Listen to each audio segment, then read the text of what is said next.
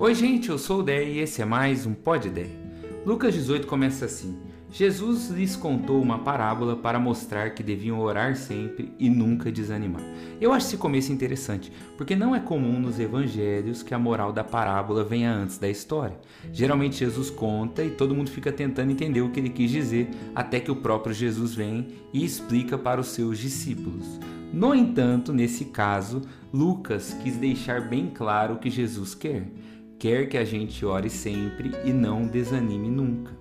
São coisas diferentes, eu vou começar pela primeira: orar sempre. Não é orar só quando a vaca vai para o brejo. Não é orar apenas em situações em que não dá pé para você. Não é orar só quando você imagina que ainda é resolvível. Já o segundo mandamento é não desanimar nunca. Não é para manter o ânimo enquanto os seus planos dão certo, ou manter o ânimo quando a vida vai super bem. Nem ter ânimo no domingo depois de ouvir uma mensagem encorajadora, mas passar o resto da semana reclamando que nada dá certo para você. Orar sempre, desanimar nunca. Agora, a parábola que Jesus conta é bem interessante, porque ele fala de uma viúva que, no contexto de Jesus, era alguém marginalizado, sem prestígio, sem condições, que procurava um juiz e pedia para que ele julgasse a causa dela. Por algum tempo, esse juiz não quis atender, mas depois ele diz assim: Eu nem acredito em Deus e nem respeito ninguém, mas essa mulher me incomoda tanto, insiste tanto, me enche tanto as paciência, que eu vou julgar só para ter paz. Daí Jesus diz assim: Se esse juiz sem princípios atende quem insiste, com os pedidos, vocês acham que Deus não vai atender os seus, que pedem de dia e de noite, mesmo que pareça que está demorando? Digo a vocês, ele há de se mover depressa. Mas quando o filho do homem chegar, encontrará fé na terra. Jesus não está dizendo que Deus precisa ser incomodado ao máximo para se mover, nem que necessariamente demora para atender.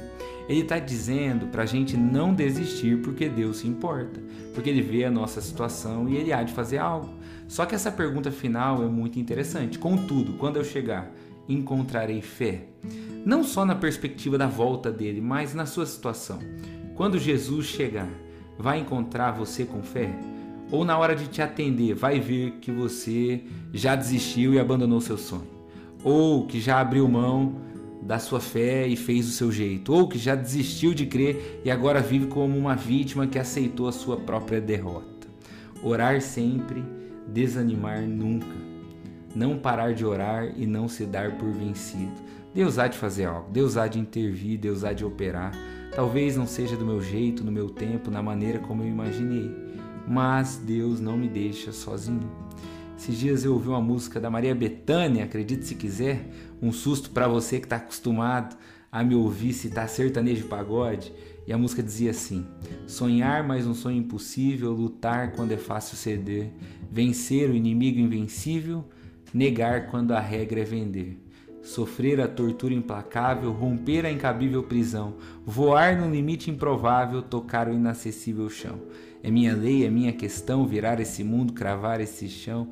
Não me importa saber se é terrível demais, quantas guerras terei que vencer por um pouco de paz. Essa última frase falou demais comigo. Quantas guerras eu terei que vencer por um pouco de paz. Eu não sei quando ele vem, mas eu sei que vem. Eu não sei quais são os processos dele na minha vida, mas eu sei que ele está cuidando. Eu não sei quais são as lutas que eu preciso passar até que a solução chegue, mas eu creio que a paz há de chegar sim, e é isso que me sustenta no dia a dia. Como disse Jó, eu sei que o meu redentor vive. Então é isso, gente. Orar sempre, desanimar nunca. Pense nisso, que Deus te abençoe muito. Tchau, tchau.